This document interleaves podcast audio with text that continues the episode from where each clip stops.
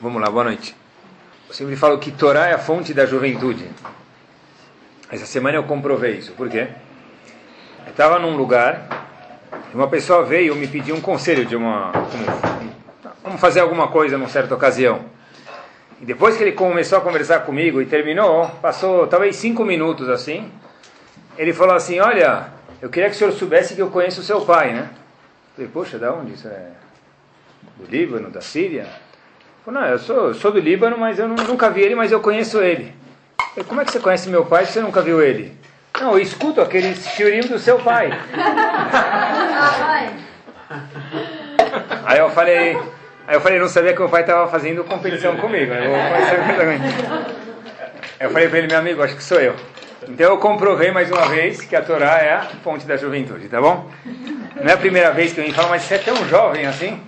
Então, para que não pensem que eu tenha. Tá bom? Vamos lá. Sabe que eu fui um dia dar uma volta, uma noite com minha esposa. Eu passei numa livraria. Fui dar uma volta e sempre tem livros interessantes. Eu procuro sempre algum livro bom para poder aprender alguma coisa. É claro, para poder falar o shiur também. É claro que existem muitos livros bons hoje, e não tem nem como falar que não existe livro, que os livros não são bons, e daí essa besteira. Rahamim falam pra gente, Chokhmah Bagoim Tamin. Se você, se alguém falar para você que tem sabedoria nos outros povos, acredita. Torá Bagoim Altamin. Torá nos outros povos não tem, só nos Eudim. Mas Chokhmah, sabedoria, é claro que tem. Então é claro que de verdade, pessoal, tinha lá livros de educação, eu gosto de procurar, pesquisar, e tinha lá um, um, um, guia de manuais, assim, muito chique, muito assim, bem feito, bem acabado. Tinha assim, manual do administrador, manual do economista, manual do veterinário. E eu, como curioso, falei, puxa, manual do vet veterinário, não, desculpa, do dono do cachorro, não veterinário, tá? Manual do dono do cachorro. Eu falei, o que quer dizer manual do dono do cachorro? Eu já vi manual do computador, da geladeira, manual do dono do cachorro. Gente está fazendo assim, como que se faz se um cachorro fica com falta de ar? né? Eu conheço respiração boca a boca, lá é respiração boca-nariz. Né? Como que, então, mas tem um monte de coisas muito interessantes, pessoal. E tem um manual para tudo, tinha manual para tudo, do administrador, do cozinheiro, do marido, da esposa, tinha todo tipo de manual. Um manual de verdade, eu procurei na livraria e eu não achei. Qual manual que é, pessoal? O manual da vida. De verdade, sem querer torcer as palavras porque tem a ver com o nosso churro, mas de verdade eu procurei e falei, poxa, se tem manual para economista, manual para o dono do cachorro, como que a pessoa não procura na vida e ninguém escreve sobre um manual para a vida? Na verdade, que ninguém escreve mentira, porque Moshe Rabbeinu sim escreveu, pessoal. Eu vou contar um segredo para vocês. Eu repito. Existe sim sabedoria nos outros povos, e é pachuta isso, isso é óbvio. Porém, é difícil depois que a gente vê as ideias da Torá, que a gente ache grandes Hidushim, são poucos, são escassos, e eu repito, escassos, os Hidushim, as novidades que tem outros livros. Porque que para pessoas que não têm o mérito de conhecer a Torá, o que é uau, é um rojão, é uma novidade, para alguém que tem, Baruch Hashem, o Zehut, o mérito de conhecer a Torá, Poxa, cadê a novidade nisso? Eu já vi isso na Torá em três lugares diferentes, já vi isso no Talmud em seis lugares diferentes. Tá? Um Ashkenazi diria, Nishkaina Groisezach. Não é grande coisa, não é grande coisa. Mas Chokhmah tem, mas é difícil achar, pessoal. Mas tem, com certeza tem. Dentro da Torá é incrível como a riqueza da Torá é gigante. Baruch Hashem, a gente vai hoje mais uma vez dar um mergulho dentro do cérebro de Akadosh Baruch Hu, que é a Torá. E como sempre a gente fala, a gente fala só sobre um ponto, ou sobre um aspecto, sobre uma midá. Tem uma alahá famosa, e principalmente nos faradim isso é muito importante, é uma alahá para todo mundo, mas faradim são muito rígidos com essa alahá, rigorosos, é que sempre uma aliá, sempre não, nunca aliá pode terminar com um assunto ruim. Se você quer ter um bom inimigo, nunca façam isso, só uma dica, tá? Você chama um faradim e termina numa passu que não é gostoso, esse indivíduo nunca mais vai falar com você. Tem até lugares, por curiosidade, que os Faradi não terminam e o Ashkenazi termina. Ah, ninguém pode terminar. É um assunto que não é ruim, é, tem uma conotação talvez não tão legal, mas não é ruim. Os Faradi esticam um passuca a mais para não terminar a leitura da Torá lá. Porque o indivíduo que subiu naquela leitura não quer terminar num lugar ruim. E essa alahá mesmo, pessoal. Alahá é, consta no Shulchan Aruch, que é proibido terminar alahá num assunto ruim. Tem que ser um assunto bom ou vamos chamar assim, parve, neutro, mas nunca ruim. Rav Schwab faz uma pergunta não forte, mas fortíssima, pessoal. Se uma aliá não pode terminar num assunto ruim, muito menos uma paraxá, muito menos um livro da Torá e pior de tudo, o que? A Torá inteira. Sim? Tá bom, se é assim, vejamos. Qual o último passugo da Torá? Ulchol ayada chazaka, ulchol amoragadol, asher asa Moshe lene kol Israel. Tradução, a mão forte de Moshe Rabbeinu, a grandeza, a coragem que ele teve, que Moshe Rabbeinu fez isso, a gente não sabe o que é isso por enquanto, na frente, perante, na cara de todo o Bnei de todo o povo. Interessante, pessoal. A Torá inteira, na verdade, cada paraxá não pode acabar num assunto ruim. Cada assunto, mas como a, Torá inteira termina com um assunto ruim? Qual o assunto? Aqui está se tratando do Retaegel, do pecado do bezerro de ouro. Aqui Hashem está falando para Moshe, Hashem está contando para a gente, olha, Yada Hazaká, mão forte que Moshe Rabbeinu teve, e ele teve essa mão forte perante todo o povo. Mas o que, que ele fez com a mão forte dele? Ele pegou as luchot, contra a vontade de Hashem, estraçalhou elas no chão, na frente de todo mundo. Esse é o assunto mais triste que tem. A gente já falou algumas vezes que as luchot mudaram. Eram as, as segundas luchot que a gente teve depois eram um nível muito inferior das primeiras. Então assim que se acaba o Sefer Torah, não pode nem acabar uma aliança. Assim, como que se termina o Sefer Torah? Moshe Rabbeinu estraçalhou as luchot, pessoal. Na verdade, qual o livro mais vendido no mundo? Alguém sabe? A Bíblia. Procurei um pouquinho. Ah, como você procurou? Você não tem nada para fazer? Tenho, mas procuro de qualquer jeito. Vai. Harry Potter, pessoal, vende 47 a cada minuto, tá bom? Quantas Coca-Colas vendem por segundo? Alguém quer chutar? No mundo, no mundo. 40 mil unidades de Coca-Cola por segundo. Amanhã vai subir a bolsa. Tá? 40 mil unidades de Coca-Cola por segundo. Mas, Leavdil, Torá ainda, né? não num período, mas num período mais extenso, é o livro mais vendido. E nessa Torá está escrito o seguinte, que as Luchot foram quebradas, e assim termina o Sefer Torá. Por que isso, pessoal? Rav responde da seguinte forma. Tem o Talmud, a gente sabe que tem o Talmud da Babilônia. Babilônia, na verdade, não existe mais hoje em dia. Hoje em dia a gente chama a Babilônia de Iraque, tá bom? Então, o Talmud Bavli é do Iraque. E tem o Talmud de Yerushalmi, que era o de Jerusalém, de Israel.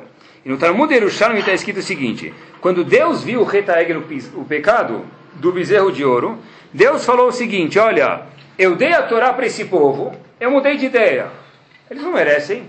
A Torá, antes de chegar no mundo, estava com quem? Com os anjos. Hashem falou, sabe o que? Eu não vou dar a Torá para o povo. Moshe Rabbeinu pediu, Hashem falou, eu dou. Depois do pecado do bezerro de ouro, Hashem aparece para eles tirem eles do Egito. Eles vão lá e fazem idolatria. Hashem falou, eu quero pegar a Torá, assim consta no Talmud Yerushalmi, e devolver isso para quem? Para os anjos de volta, para os malachim. Moshe Rabbeinu falou, não. A Torá é nossa. Você já deu para a gente, mesmo que a gente errou, a Torá é nossa. Moshe Rabbeinu convenceu Hashem que valeria a pena quebrar as Luchot. Ou seja, as Luchot não foram quebradas porque Hashem mandou. Moshe Rabbeinu convenceu Hashem a quebrar as Luchot. Qual o argumento que Moshe Rabbeinu deu para Hashem? Por que quebrar as Luchot? Hashem falou, devolve para mim, eu quero dar para os anjos, vocês não merecem, eu vou pegar de volta. Diz Rav Shob o seguinte: é melhor devolver para o povo quebrada do que dar para os malachim de volta, dar para os anjos. Por quê? Diz Rav Schwab, e assim consta no Talmud, porque na verdade, através de quando uma pessoa erra, você vai lá e faz um ato drástico, pesado, forte, estraçalha as luchot, que é o que mais estavam esperando naquele momento na frente deles, isso traz um certo temor. A gente vai explicar um pouco melhor o que quer dizer isso.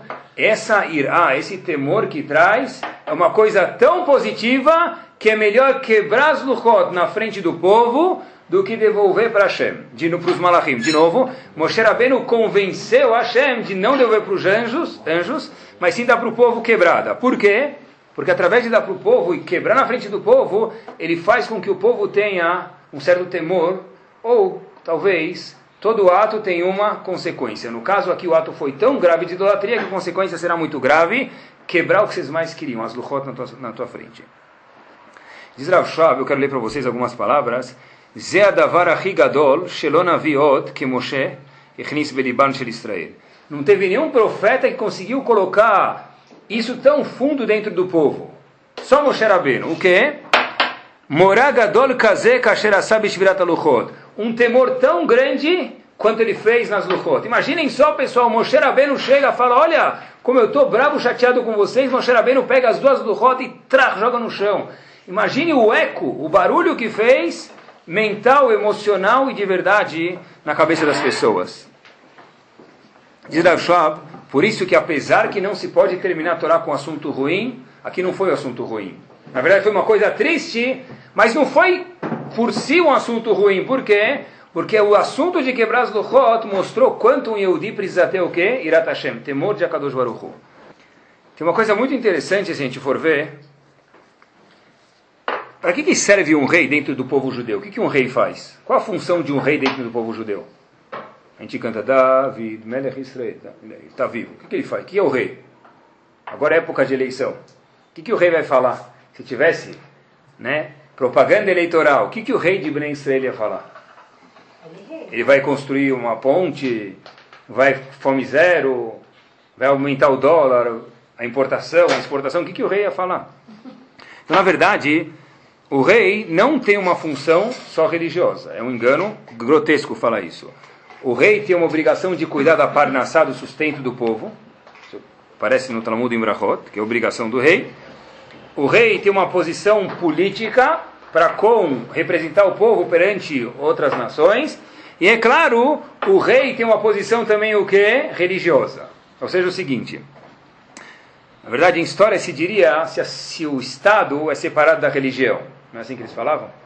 Na verdade, dentro da Torá, um rei de verdade, ele era o Estado e a religião junto. Na verdade, era uma pessoa, da vida Meller, com certeza, era uma pessoa pós-graduada, pelo menos, em política, economia, especialmente em religião, pessoal.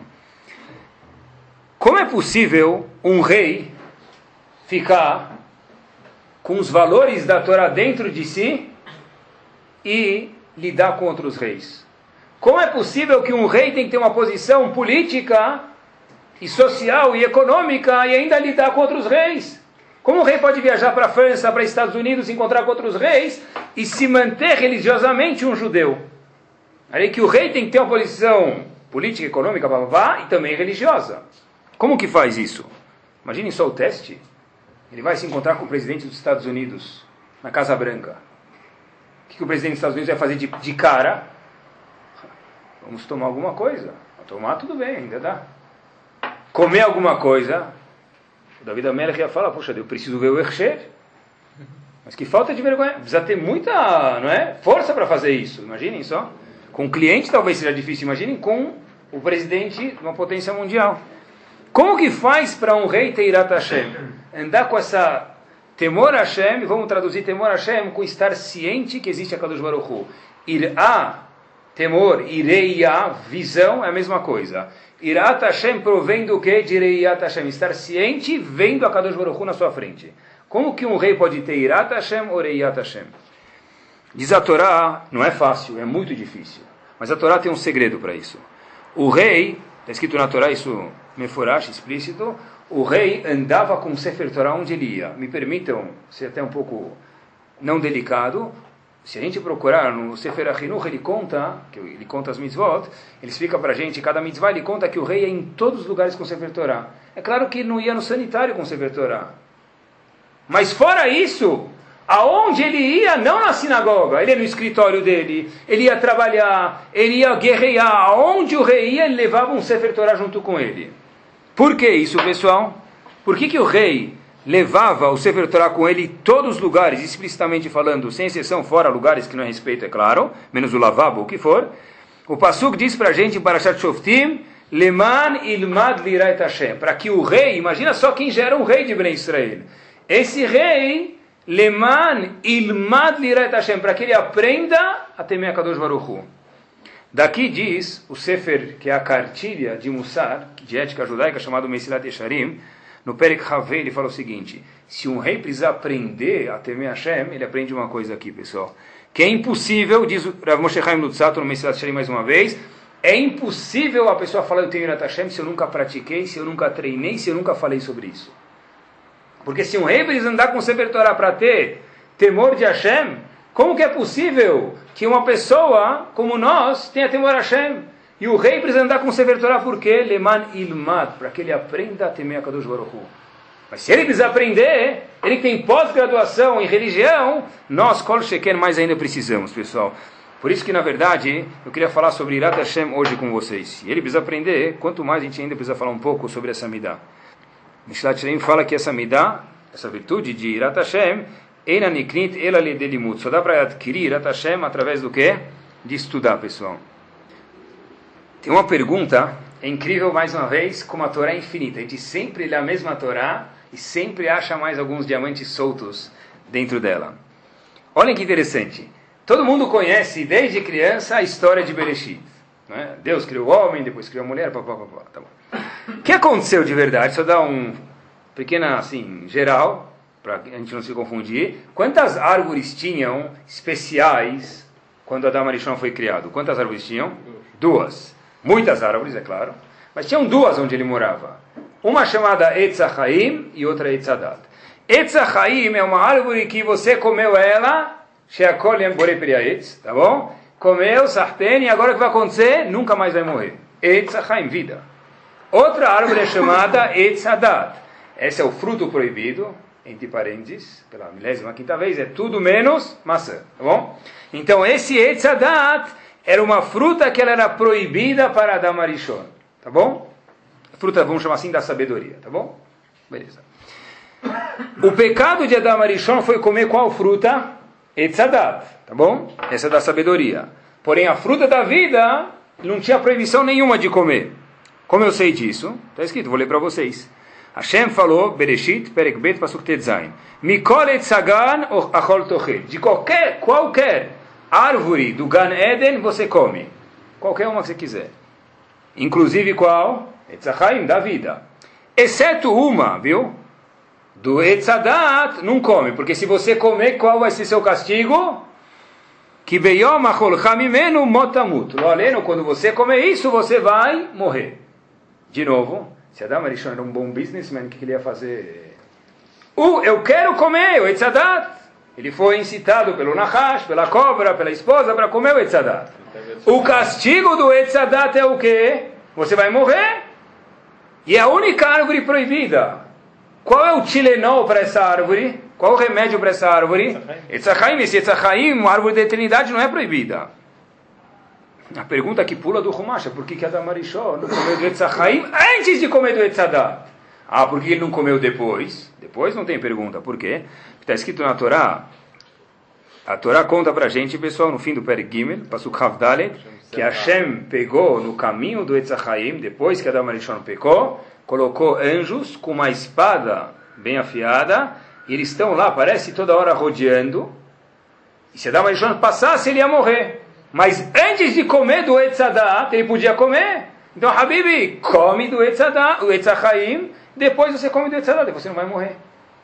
Por que Adam Arishon não fez isso? Mas não, Adam Arishon já era o grande Adam Arishon, pessoal. Não dá nem para a gente falar Adam Arishon. Na verdade, era o grande Adam Arishon, né? No RG de Adam Arishon, filiação. Qual a filiação de Adam Arishon? É? Quem é o pai dele? Deus. Quem é a mãe de Adam Arishon? Deus. Quando Adam Arishon é no Ministério da Saúde, tomou uma vacina, perguntavam para ele quem é teu pai quem é tua mãe. que ele respondia? Deus. Imaginem só quem é Adam Arishon. Como ele, por que ele não comeu de Tzachayim primeiro? Tem um livro chamado Levelial, quem escreveu ele foi Ravelial Destler. Ravelial Lapiano. Errei. Ravelial Lapiano. Ravelial Lapiano diz o seguinte: Olha que fantástico, olha por que Arishon. Adam Arishon podia comer da Tzachayim, porque ele de fato não comeu dessa árvore de eternidade. Ele falou o seguinte: Isso ia estragar o Irat Shamaim dele.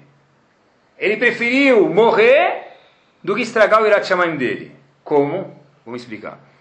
A Gemara conta pra gente, olha, não é fácil viver como um judeu. Quem fala que é fácil é mentiroso. Não é fácil, tem testes, todo mundo tem testes.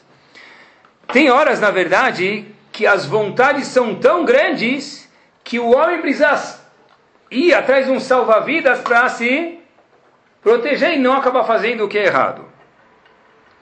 A Gemara em Brachot já pergunta isso. A fala, é difícil. página Rei Amudalev. Como faz? Então a fala o seguinte, olha, se você vê que a Tzerá está indo atrás de você, para fazer qualquer coisa errada, pessoal, tá? Já física, moral, mental e daí por diante. Já diz a Torá para a gente, olha, vai estudar a Torá. Se não dá, ainda não funcionou, lê o Kriyat Shema. E por último, diz Agmará, se ainda não funciona, sabe o que, que você faz? Lembra do dia do falecimento. Na hora que lembrar, isso vai ser tão forte que automaticamente você vai se abster de fazer a verá. Olha só que bárbaro, pessoal. Adam Arishon falou o seguinte: Eu vou comer do Etzadat. Tá bom, eu já vou comer, já me deu vontade, não Tá bom, eu vou comer. Mas agora, se eu primeiro comer do Etzachaim, foi nossa pergunta, eu viver eternamente, no momento que o Nahash, que está aqui, me incitar a fazer alguma verá, quais são as, os três artifícios que eu preciso ter? Primeiro, estudar a Torá. Se não adiantar, ler o Kriyat Shema. Se não adiantar, o que eu preciso fazer? Por último, qual é o último recurso que eu tenho para não fazer a verá, para não fazer o que é proibido? Lembra do dia do falecimento. Se eu comer do Etzachaim, eu vou viver para sempre. Isso aqui vai diminuir meu irat chamai, meu temor de Akadosh Baruch Hu. Por isso é melhor eu comer do Etzadat e eu viver 800, 900 anos e não milhões, bilhões de anos. É melhor viver menos com irat chamai do que infinitamente, porque talvez eu vou pecar. Olha que resposta bomba. Entre parênteses, como que se segura então? A Gemara falou, primeiro você estuda a Torá, se não adiantou, lê o e por último faz o quê? Lembra, depois de 120 anos bem vividos, se Deus quiser, o que vai acontecer. Uma vez Manoel Shiva perguntou, por que a pessoa, o que, que é isso? Faz isso, faz isso, faz isso. Eu não falo, olha, sabe o quê? Vai para esse cliente e tenta vender 10 peças. Vai para aquele e vende 10 peças. Se não, vai para o terceiro e vende 30 milhões de dólares. O que, que ele vai fazer direto? Vai para o terceiro. Vai para o primeiro, ganha um real e meio. Vai para o segundo, ganha três centavos. Vai direto para o último, não é?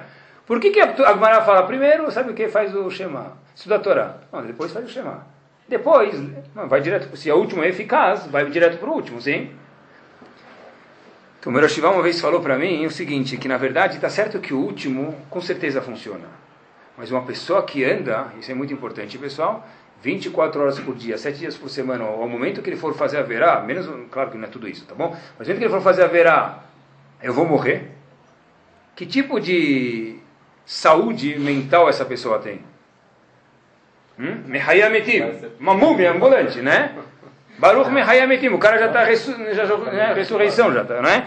Então, na verdade, por isso que, na verdade, apesar de ser o, o recurso mais eficaz, é o último recurso. Porque a Kadosh Baruch quer que a gente viva de uma forma gostosa, alegre e saudável. Agora, quando chegar na hora de fazer a verá e nada funcionar, antes de fazer a verá ou lembrar daquele dia triste, diz Agmará para a gente, olha, melhor do que fazer a verá é lembrar. Mas o primeiro recurso é primeiro ler a, ler a Torá, se não adiantar, ler o Shema, e por último lembrar daquilo. Volta o pessoal então de novo, olha que interessante.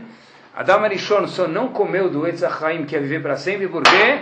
porque ele iria viver com menos Irat Shamayim, pessoal.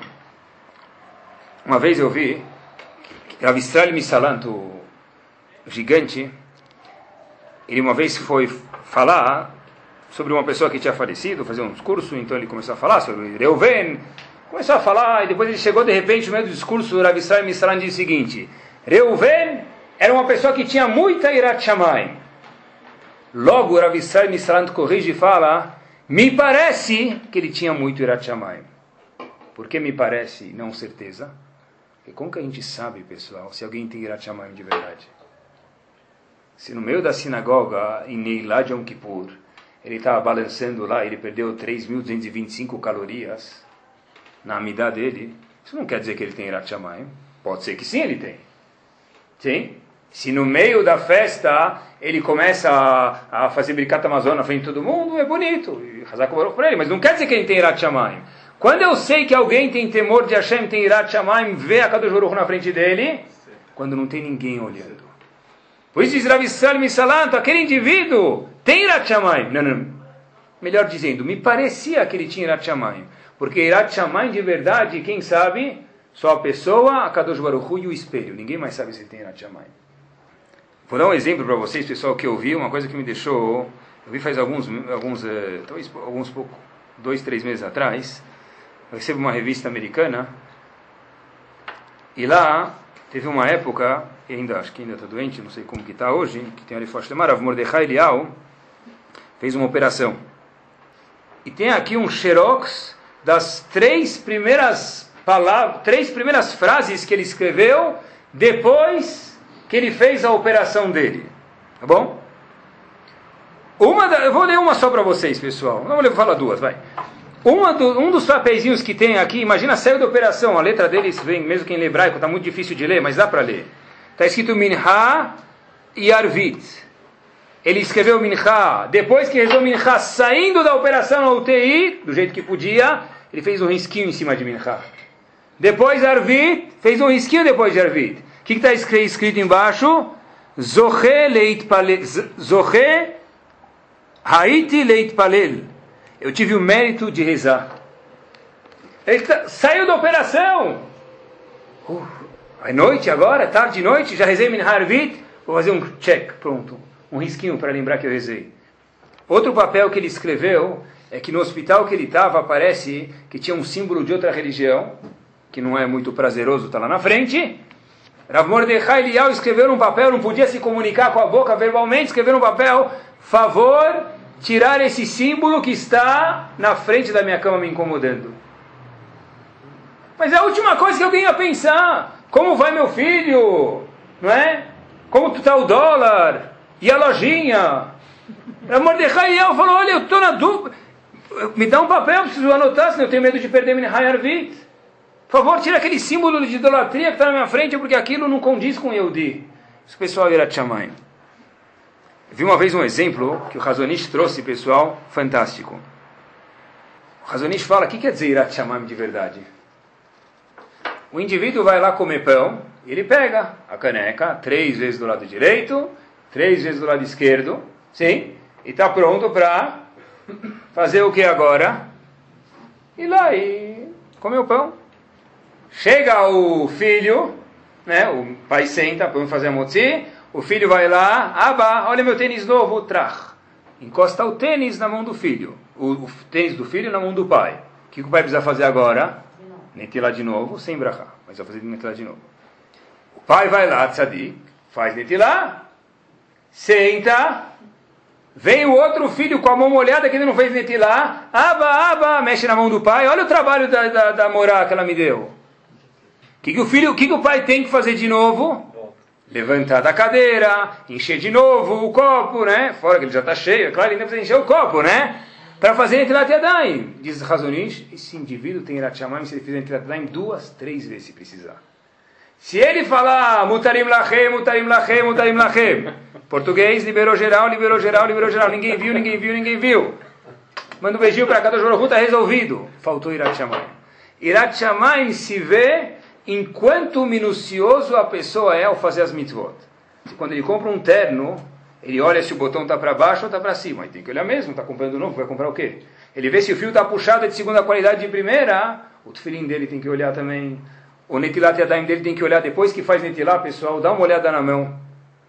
E vê quanta parte da mão está molhada e quanto nem molhou. Foi sem querer, é claro, mas se o indivíduo faz netilat com a mão para cima ou para baixo, como é que vai molhar dos dois lados? Netilat Yadayim tem que deixar com a mão o quê? Como se fosse assim, de mão, 90 graus. Aí eu jogo, a água vai cair dos dois lados. Irat Shamayim se vê quanto a pessoa é minucioso nas mitzvot. Ramim falam para gente que isso que difere o homem do animal. Sabe que eu vi uma coisa fantástica, hoje em dia já tem tudo no mundo. Tinha um, como falam, um concurso em Estados Unidos, Nova York, que eu vi, fala em inglês para vocês entenderem. O concurso era o seguinte, Owner Dog Lookalike. Tradução, Dono do cachorro, cachorro que mais se parece. Teve um concurso em Nova York. Como a gente vai pegar um dono de cachorro e cachorro que mais se parece? Imagina, eu vou parecer agora com Rex, Zerhut, não é? Eu, eu, eu, e meu poodle somos iguais. Na verdade, eu vou tentar abanar aqui para ver se fica igualzinho. Só faltou o rabo. Se eu tivesse, eu ficava igualzinho a ele, né? Então, pessoal, imagina, medalha de ouro. Imagina o cara volta para casa, ganha medalha de ouro. O que, que é? Eu sou mais parecido com o meu cachorro. Sou muito melhor do que você. Você não parece teu cachorro, eu pareço muito mais. Tá? Né? Medalha de Hamad, não de, de olho. Né, pessoal? Então, na verdade, pessoal, qual a diferença entre o homem e o cachorro? É verdade, qual a diferença entre o homem e o cachorro? É, o homem tem escolha e o, e o cachorro não tem. Mentira. Bom, hoje em dia, talvez o cachorro não tenha muita escolha. Ele é obrigado a fazer o furô. Né? Eu moro na Granja Viena, eu adoro fazer ginástica.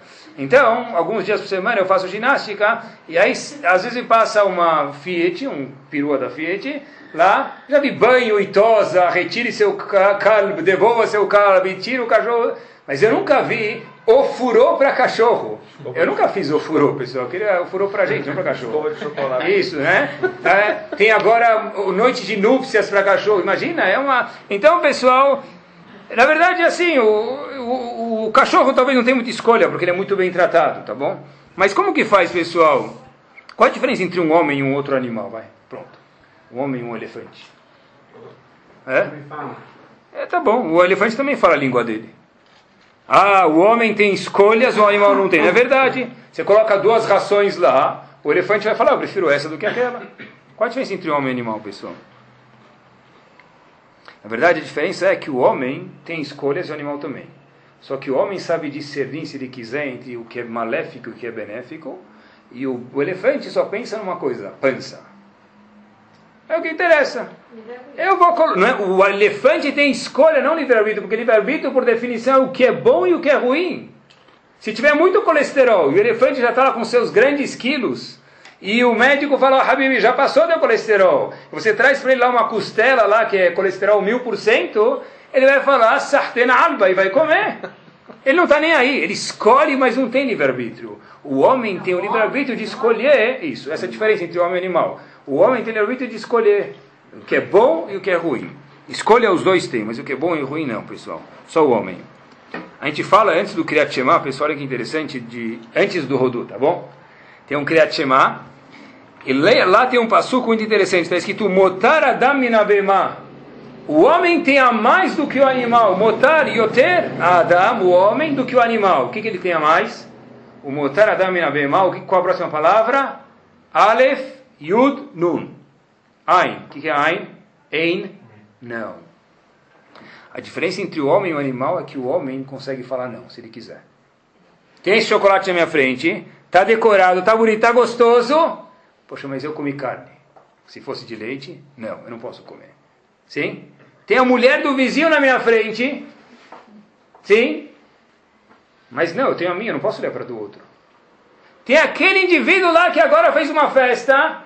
E eu estou pronto para falar, olha, estava tudo bom, menos aquela rosa que estava entortada no 32 graus para a esquerda. E agora eu vou deturpar que a festa estava errada e eu falo Lashonara. O motar Adam Bema. Qual a diferença entre o homem e o animal? Ain. Ain é o quê? Não. Que o homem consegue, se ele quiser, se segurar e falar não. Como que ele faz isso? Precisa que a pessoa tenha Irat Shamayim, pessoal. Um passo adiante, o maior aluno do Hafetz Haim, o nome dele era Rav Yohanan Wasserman. Ele faleceu, Hashem Inkomed Damo, na mão dos nazistas. Ele explica um passo muito interessante que a gente fala. Sof Davar Akol Nishma. No fim, todo mundo vai saber de tudo. Eta Elohim irá, vet mitzvotav shemor.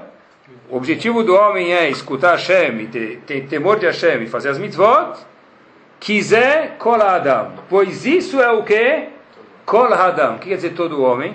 Rabbi Yohanan Wasserman, e precisava ser o maior aluno do Hafetz Haim para falar isso. Não pensem que o carro tem teto solar, tem filme, conversível, rodas de liga leve. E se ele não tiver tudo isso, ele não deixa de ser o quê? Um carro. O homem também tem humildade, tem bondade e tem Irat também. Mas sem isso não deixa de ser um homem. Diz Rabbi Yohanan vai ser uma mentira. Quiser colar Adam. Não é? O Pasuk diz, Sov Davarakol Nishmaet Elohim que o homem tenha temor, quiser colar Adam. O indivíduo que não tem Irat Shamayim, diz Rabbi Yohanan Wasserman, Bichlal não é chamado indivíduo como a Torá gostaria que ele fosse. Fato é, de novo, que Adam Arishon preferiu viver menos com Irat Shamayim do que ver para a eternidade, pessoal. Quanto a gente daria para ver para a eternidade sem Irat Shamayim? Rabino, acho um pouco complicado. O quê? Dizer que a gente precisa fazer tudo por Yirat Shamayim, porque na verdade não é só uma questão de temor, tem uma questão de, de amor. Isso, a gente deu o shur passado, a gente falou Avat Hashem. Eu não acho que o Rav Eliyahu Sim, não, com certeza. Temor, a gente vai, eu vou chegar lá, aonde se, onde se encontram o temor e o amor, daqui alguns minutos, pesado, isso, por isso que a gente falou. A gente falou que lembrar o último dia da vida é o último recurso, mas às vezes tem horas que o amor da pessoa não aguenta. Às vezes a pessoa, a vontade dela fazer uma coisa é tão grande que só o amor que a pessoa tem não segura. Então ele precisa recorrer a Irat Hashem. Tá? Na verdade é o seguinte, pessoal. Rav Yohanan Wasserman fala, vou ler as palavras dele. Vezulat ze em lo madrigat Adam. Uma pessoa que não tem Irat Shamayim Bichlar, não tem a madrigat, não tem o nível de ser chamado de Adam, de ser humano. Ele traz uma coisa sensacional. Rav Yohanan Wasserman, na mesma ideia, fala o seguinte. Está escrito Nasce Adam. Hashem, quando foi criar o homem, falou no plural: Vamos fazer o homem. Quem é vamos? Então Rashi fala que ele se consultou com os anjos por educação. Sim? O Hanan traz outro chá, traz outra resposta. Olha que interessante, pessoal. O Zohar traz. Por que está escrito Nasce Adam no plural? Vamos fazer o homem. Quem é vamos? Só tem uma pessoa no mundo, a Kadosh Baruch Hu, não pessoa, uma entidade no mundo, Hashem. Quem é vamos? Eu vou fazer o homem, devia estar escrito. Diz o Zohar o seguinte: Hashem já antes de criar o homem tinha criado quem? Os animais, sim? Hashem falou para todos os animais nascer Adam, assim diz o Zohar Kadosh, que os animais vão participar na criação do homem.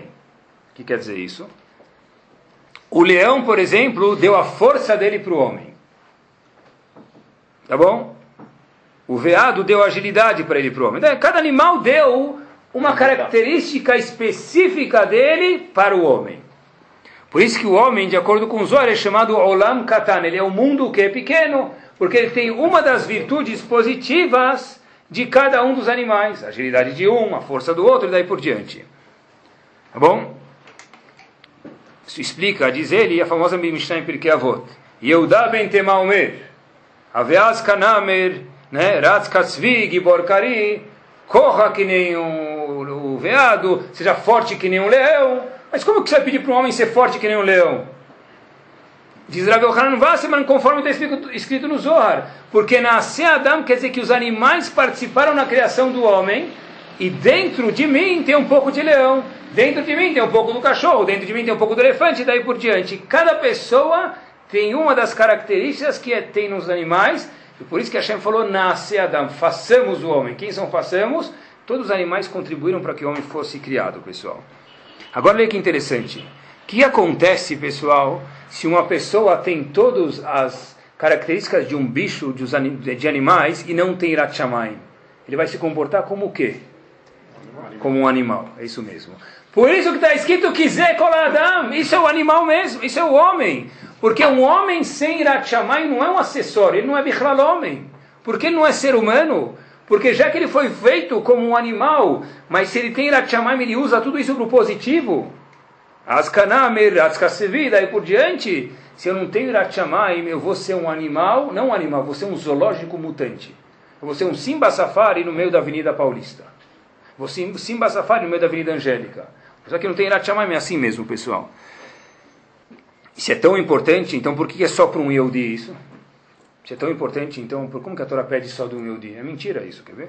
Hashem pede Irat de todo mundo. Yehudi é uma Irat mais destilada, mas todo mundo. Quer ver? Vou provar para vocês. Avraham Avinu falou para Avimelech. Avimelech era Yehudi? Não. Avimelech nunca foi Yehudi.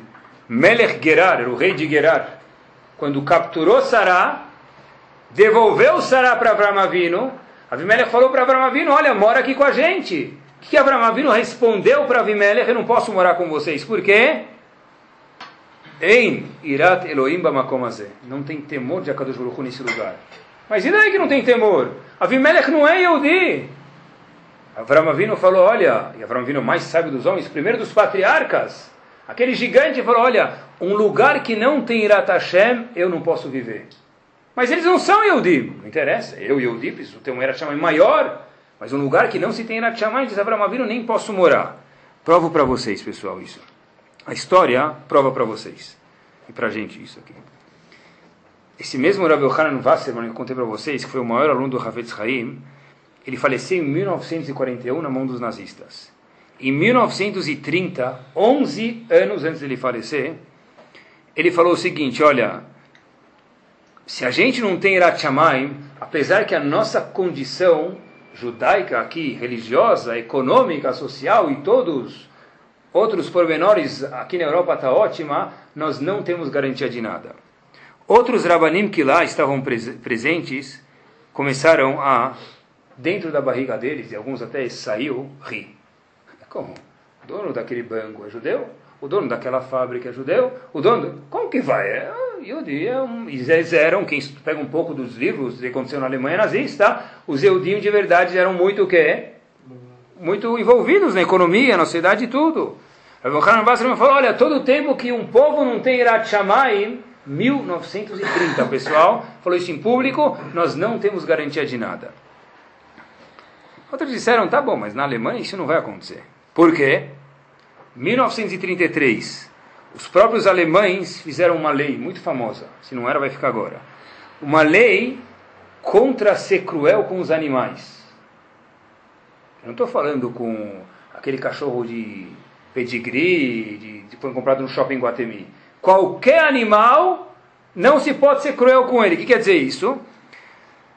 Haviam ursos, essa é a lei, que, que dançavam num tipo de circo lá, para o circo que tinha para as crianças. Os alemães proibiram que os ursos dançassem porque sentiam que os ursos estavam sendo envergonhados na frente de crianças. Isso não condiz com o status de um animal. Era proibido maltratar animais. 1933. É abuso de animais. Rav Yohanan Wasserman disse, mas um lugar que não tem Ratashev não tem nada garantido. Mas como? Se protege animais, não tem nada garantido? Cinco anos depois, aconteceu aquela famosa, não precisa ser Ashkenazi para entender, Kristallnacht. Que era a noite de cristais, onde foi tudo destruído. Onde quem vai para hoje, para a Polônia, até hoje vê, tive o mérito de ver, mérito não sei, mas de ver, tem coisas queimadas até hoje, dessa noite que foi uma destruição, onde passava a diferença entre Yehudi e Barata, era que Barata tinha que tomar cuidado, mas Yehudi tinha que matar. Lojas tinha que ser destruídas. Nesse Kristallnacht próprio, pessoal, uma coisa que aconteceu, um melamedo, um professor, o Rav da cidade, que era ensinava as crianças, ligou para o bombeiro e falou, olha, eu preciso é, que vocês me ajudem, minha casa está pegando fogo, não entendeu o que aconteceu? o governo lá, o bombeiro falou: Olha, desculpe, meu senhor, com toda educação, nós temos uma lei que se o senhor é Yehudi, nós não podemos lhe atender. Muito boa noite. Com educação, mas a gente tem uma lei que a gente não pode te atender. Muito boa noite. E a casa dele, e ele ficou em chamas e acabou a história por aí. Um lugar que não tem Irat Hashem, pessoal, não tem nada. Quiser coladam, isso que define a pessoa. Rav Hutner, Conta, pessoal, viveram na Alemanha e sabiam o que era isso, que sempre depois se perguntava para um alemão alguma informação, antes do holocausto, eles respondiam, falavam informação, como se chega em tal rua, eles falavam, pega a primeira direita, a primeira esquerda, e depois falavam, nicht wahr, que quer dizer isso em alemão, não está correto, que é um jeito de educação, finesse. É que nem comer com o dedinho para cima, não é? Que nem colocar o guardanapo aqui tem que ter finesse mesmo, assim mesmo tem que ser. Mas o alemão, na verdade, sempre falava, não está correto? É uma finesse demais até. Muito linda. Educação, a fineza. Anos depois, quando Ravutner foi Hiroshima, em Estados Unidos, entra um colega dele escutar o seu shiur, só que ele vê o colega sem uma das mãos. Conta para ele, o que aconteceu? Já imaginou que aonde ele perdeu a mão? Na Alemanha. Ele contou que perdeu a mão no campo. E ele conta, pessoal, o seguinte: esse amigo, esse Havruta, Dravutner conta para ele o seguinte: Dravutner contou isso depois. Quando os alemães cortaram minha mão, sabe o que eles falaram? Dói, né? Nichtuar, não é verdade? Dói, não é verdade? Até para cortar a mão do Yehudi tinha que ter educação. Mas sem Irat Hashem. Todo mundo já foi para Auschwitz já viu. O que está escrito na entrada de Auschwitz? Isso, não é? Arbeit nacht frei. O trabalho liberta. Quem eles estavam enganando? Ninguém. Trabalho liberta. Vai libertar vocês mesmos, eles vão estar livres. Os alemães acreditavam isso de verdade, pessoal. Faltou um ingrediente, Irat Hashem. Quando uma pessoa não tem temor de Akadosh Baruch não sabe que vai prestar conta daqui a 120 anos, essa pessoa não vale nada. Uma das cidades que a gente visitou na Polônia, e eu, eu, eu, não, eu não acreditei nisso, pessoal. Tem gente que mora na casa desse indivíduo. Eu não sei como que alguém consegue olhar para aquilo, mesmo que não precisa ser Yehudi. Tem um oficial, e Marchemot foi. Sabem que Hitler não, não, não, visitava muitos campos. Ele dava ordens, era um rachá com certeza, mas ele não visitava muitos campos.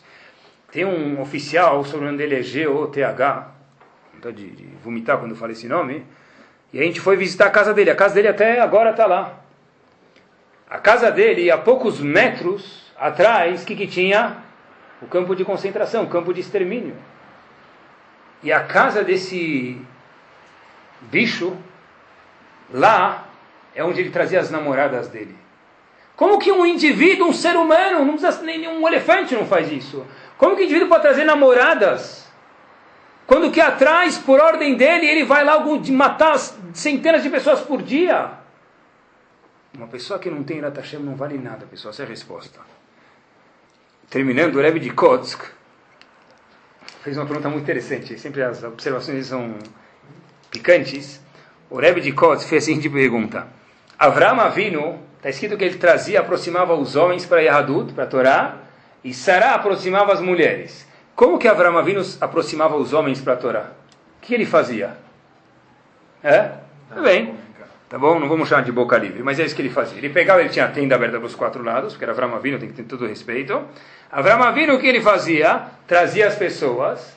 E está escrito no Midrash que quando eles faziam o Birkat Amazon, eles viam a grandeza de Hashem e automaticamente eles queriam ser Yehudim. Tá bom? Pergunta Rebbe de Kosk. Para mim, ele perguntou para mim, não para vocês. Quantas vezes, Caraguila, você já fez Birkat Amazon? Milhares. Quantas vezes, Caraguila, depois você fez Birkat Amazon, você aumentou teu Irat Hashem? Como que Abraão viram com Birkat Amazon que eles faziam? As pessoas decidiam virar Yehudim. E na verdade eu fiz Birkat Amazon algumas vezes. Eu não sei se eu decidiria virar Yehudim porque eu fiz Birkat Amazon. Essa é a pergunta que ele faz. Eu fiz essa pergunta para um aluno na, na, na sexta-feira à noite. Os alunos vieram na minha casa depois do Shabbat comer sobremesa. Depois da refeição, eu fiz essa pergunta para os alunos do meu shiur. Tem um menino de 16 anos, está no segundo colegial, o nome dele é Rafael Ritos, ele é do Rio de Janeiro. Ele falou para mim o seguinte: resposta é óbvia, Rabino. Eu falei, eu não sei, me ensina. É óbvia. Quando você vê um Avram Avinu fazendo Birkat Amazon, é impossível que você não veja Kadosh Baruch Essa é a resposta à pergunta do Rebbe de Kotsk. Como pode ser eu aprendi dele, não sabia a resposta mesmo. E agradeci ele. Como pode ser que Avram Avinu trazia as pessoas através de fazer Bricat Amazon, eles queriam virar Yodim? E a gente pode fazer Bricat Amazon? Eu. E talvez não vira. A resposta é porque lá eles faziam Bricat Amazon na frente de Avram Avinu. Avram Avinu via Kadosh Baruch como nós melhor quem tiver a palma da nossa mão na nossa frente. Poxa, se eu vejo um indivíduo que vê Hashem, eu quero aprender como que esse negócio me ensina. Assim Diz o Midrash que Avram Avinu trazia as pessoas para a Torá. Só um ponto importante para que a gente não saia daqui sem ele, pessoal, é o seguinte. Irat Hashem, que a Rina perguntou, não contradiz a Havat Hashem Amar Hashem. A gente deu um shiur anterior a Havat Hashem a importância disso e não muda nada no shiur de hoje. A fundação que tem que existir de Havat Hashem, de amar Kadosh Baruch a pessoa tem que tentar viver com Amar Hashem, os alicerces de Havat Hashem, de amar Hashem, tem que estar fixado num solo chamado Irat Hashem. Qual a explicação disso? Por quê? Porque uma pessoa que só tem a Avat Hashem, às vezes ele está chateado, às vezes ele está triste, às vezes ele está cansado, e o que segura ele para não cair do cavalo, muitas vezes é Irat Hashem. Um não contradiz o outro, mas é obrigatório que em cima de Avat Hashem, esse alicerce de Avat Hashem, seja fixado sobre Irat Hashem, pessoal. E Irat Hashem não pode ser, não tem que ser algo amedrontador. Deus me livre que um pai né? Eles falam, Mishenichnas Av, Mematim Besimcha. Quando entra o mês de Av, se diminui a alegria. Tem filhos que dizem, Mishenichnas Av, quando entra o pai, se diminui a alegria. Se o pai é um símbolo de Irat Hashem, do jeito saudável, junto com a Avat Hashem é bom. Se o pai é o comandante do 15º Batalhão de Wahsharia, então isso é uma coisa ruim, pessoal. Por quê? Todo bar mitzvah, a gente fala fora aquelas palavras, né? Prezados rabinos e rabinos. Estou muito contente. Todo discurso dessas palavras. Todos. Eu queria traduzir para vocês hoje essas palavras e depois a gente termina. Eu gostaria de agradecer a Hashem, meus pais, né? por receber sobre mim o jugo das mitzvot. Primeiro, como se escreve jugo das mitzvot? Alguém sabe? Isso. O, Mr. Jamuj é esperto demais. Tá bom? Permita a ignorância. Eu não sabia o que escreve jugo. Eu fui procurar, estava estudando com meu filho um dia. Falei para ele, como que é? Vamos procurar um dicionário. J-U-L-G-O. Julgo! Sempre no mais escuta o julgo das mitzvot. É que julgo. Eu falei, como o dicionário não tem Natashem? É verdade. O dicionário não tem Natashem. O dicionário Aurélio, Micaelis não tem Natashem. Depois eu procurei. Ju, jugo. Deve ser jugo mesmo. J-U-G-O. Procurei. O que, que é jugo, pessoal? Alguém sabe? Jugo? Julgar. É o peso. Ah, muito bem. É o que a gente acha que é peso. Muito bem. Jugo das mitzvot. Procurem vocês no dicionário. Eu procurei no dicionário Micaelis. Jugo, tradução é a seguinte. É uma barra. É uma barra de armação de madeira pela qual dois animais são unidos pelo pescoço ou cabeça para trabalho. Sim? Eu falei para o meu filho isso, escutei isso do Rav Salomon, um shiur. Falei para o meu filho, falei, olha, sabe que é jugo? Tá? E assim trouxe o nome do Zohar. Meu filho falou, é claro, é óbvio isso, pai. Por quê? Estou dizendo com meu filho, eu falei, é óbvio. Jugo, a tradução do jugo, aquele negócio você põe no cavalo, para puxar dois animais. Como assim é óbvio, filho? Aqui é um como é óbvio? Ele falou o seguinte, como você pode puxar dois animais? Vem para cá. Eu estou com pressa. Você pega uma corda, amarra no pescoço dele e tá lá. Ou você vem ou você vem. Não é? Jugo não é isso. O que é jugo? É um objeto de madeira que você coloca para dividir o peso, para puxar os animais e não machucar eles. Então, quando a próxima vez que a gente escuta no bar mitzvah o jugo das mitzvot, é sem L, tá bom? J-U-G-O, jugo das mitzvot. O que, que é jugo das mitzvot? Ol. Esse peso tem que ser feito num peso que vai equilibrar vai facilitar com que a pessoa possa fazer as mitzvot.